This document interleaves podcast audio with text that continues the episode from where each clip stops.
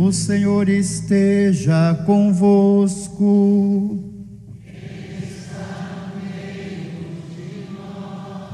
Proclamação do Evangelho de Jesus Cristo segundo João.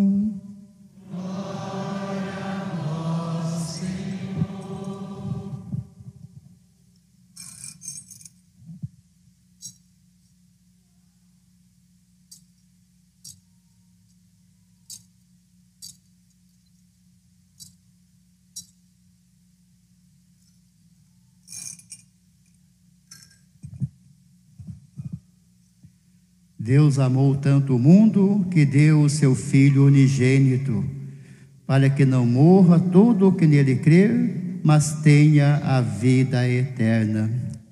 De fato, Deus não enviou o seu Filho ao mundo para condenar o mundo, mas para que o mundo seja salvo por ele. Quem nele crê não é condenado, mas quem não crê já está condenado porque não acreditou no nome do Filho unigênito. Palavra da salvação.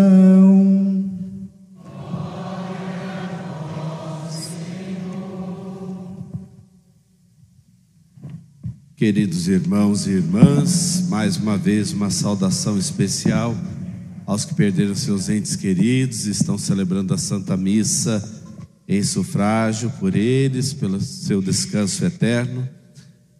Uma saudação aos que farão a primeira Eucaristia nesta missa, adultos que foram preparados pelo Hélio, pelo Diácono Oscar, e a saudação também à geração de fé, os que daqui a alguns dias farão a caminhada até a Aparecida, num gesto de amor, de fé para com nossa Mãe Santíssima.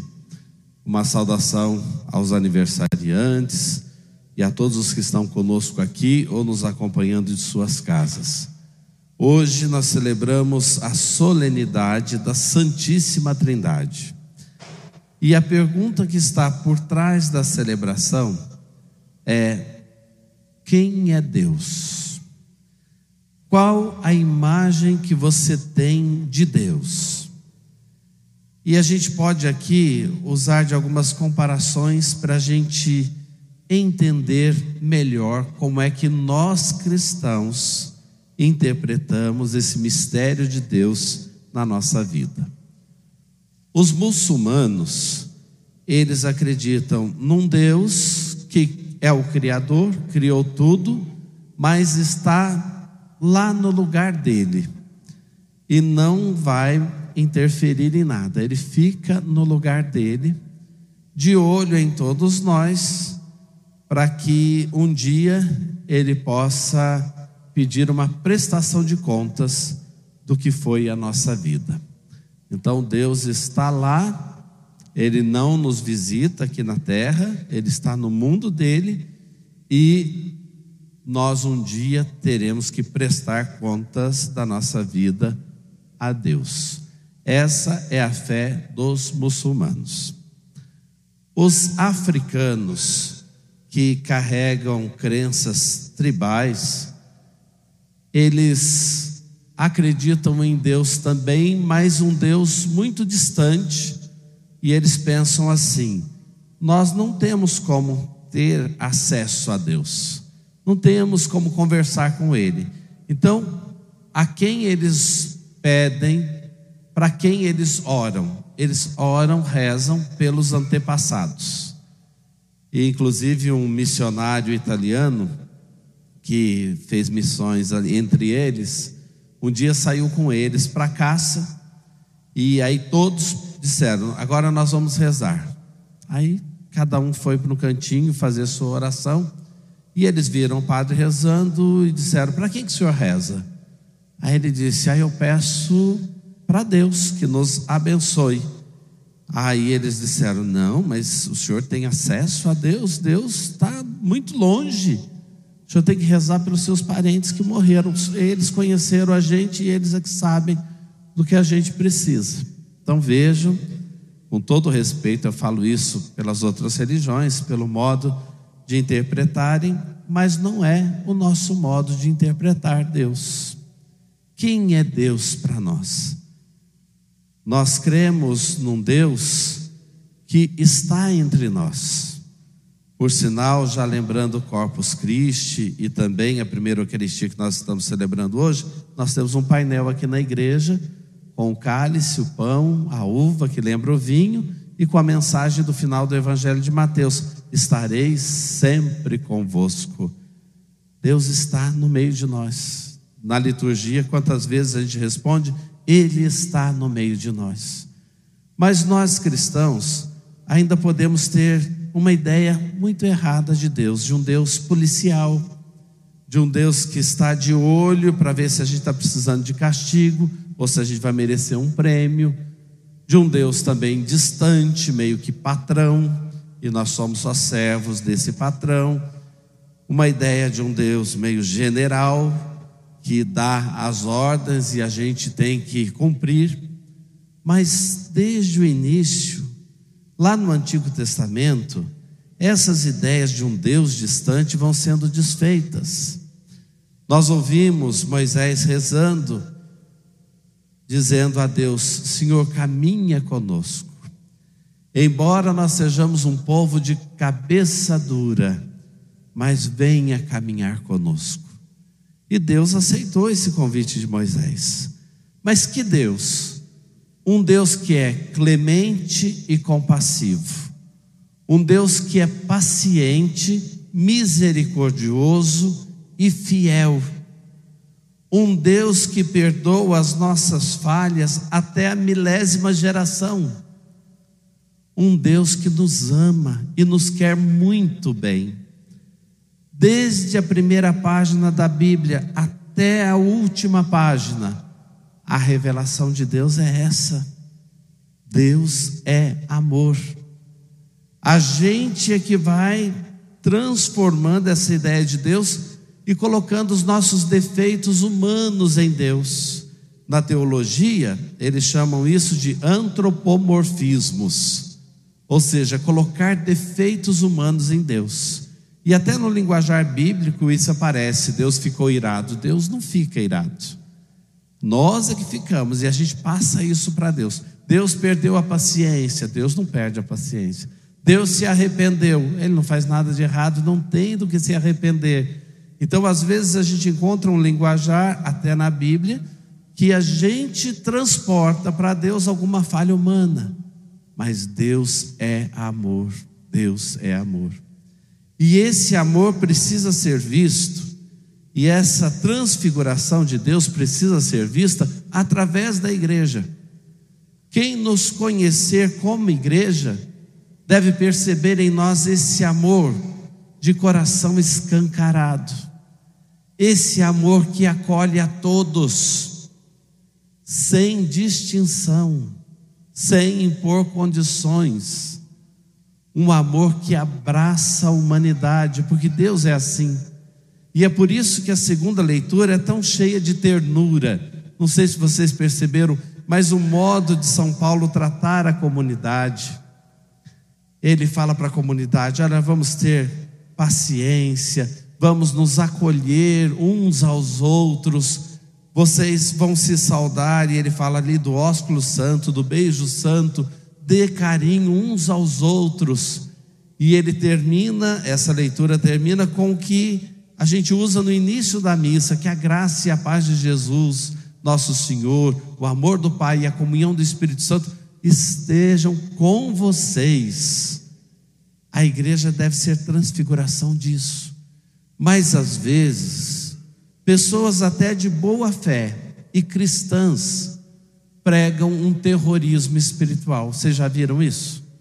Um terrorismo espiritual colocam uma imagem de Deus que condena, que julga o tempo todo, que diz que maus momentos vão acontecer, bota medo.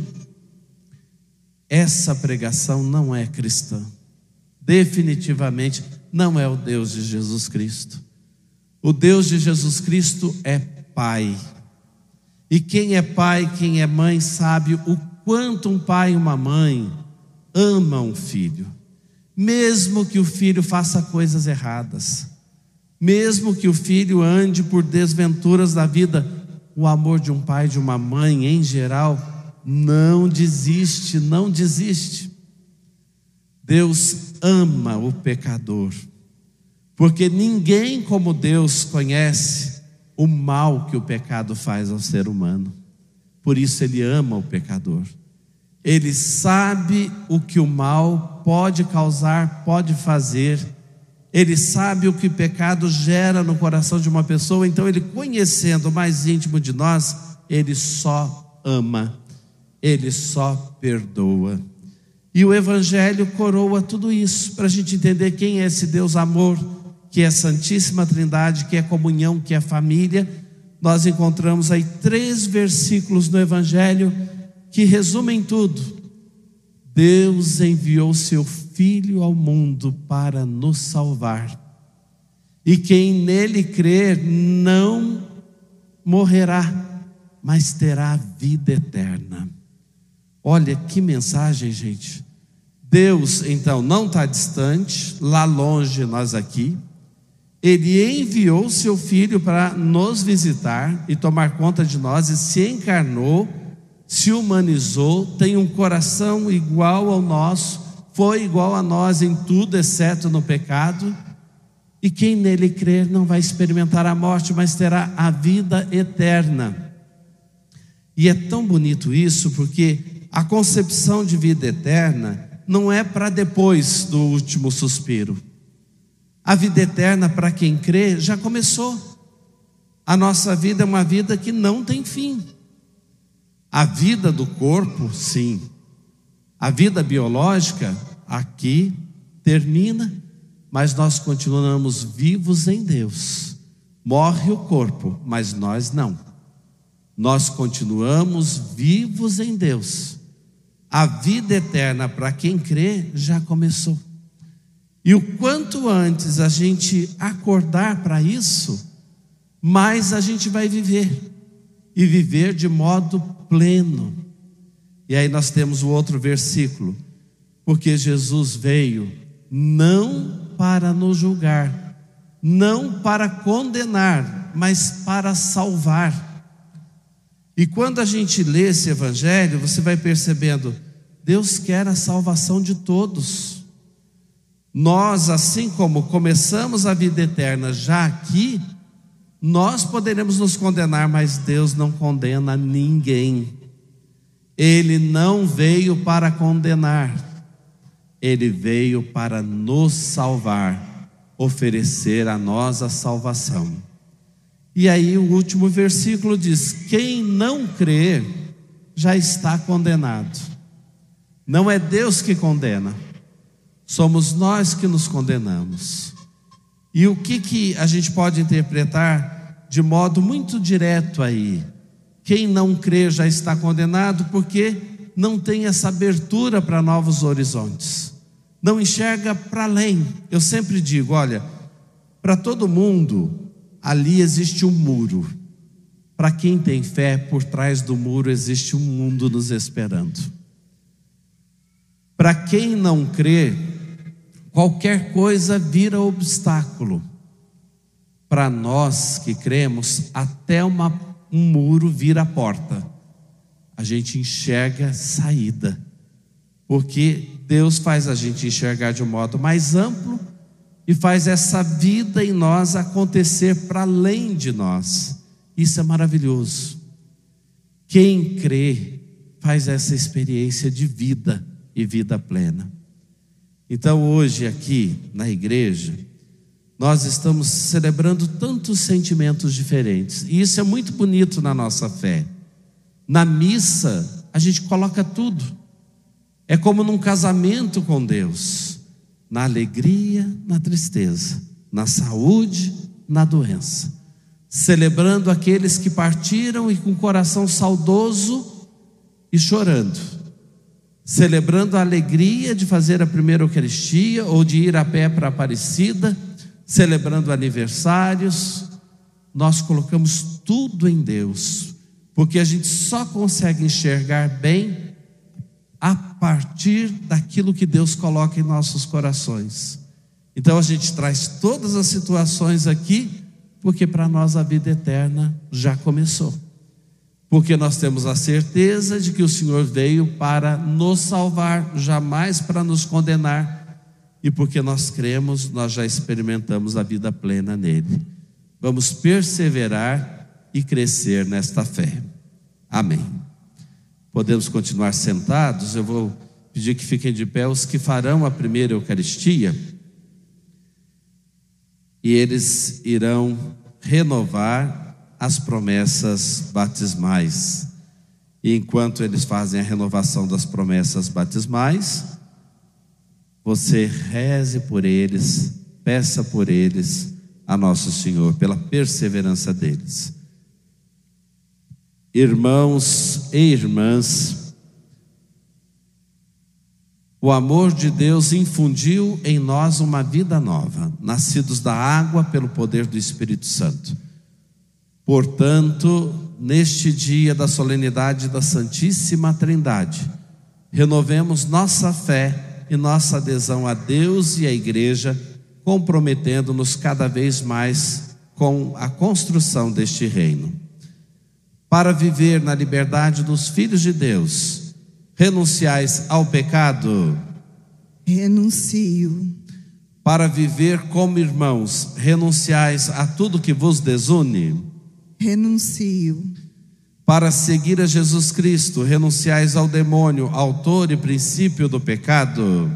Renuncio. E agora nós vamos acender as velas de vocês. O catequista Hélio vai levar até vocês essa chama da fé, lembrando que no batismo um dia vocês receberam também esta luz. E o ministro do batismo disse: receba a luz de Cristo.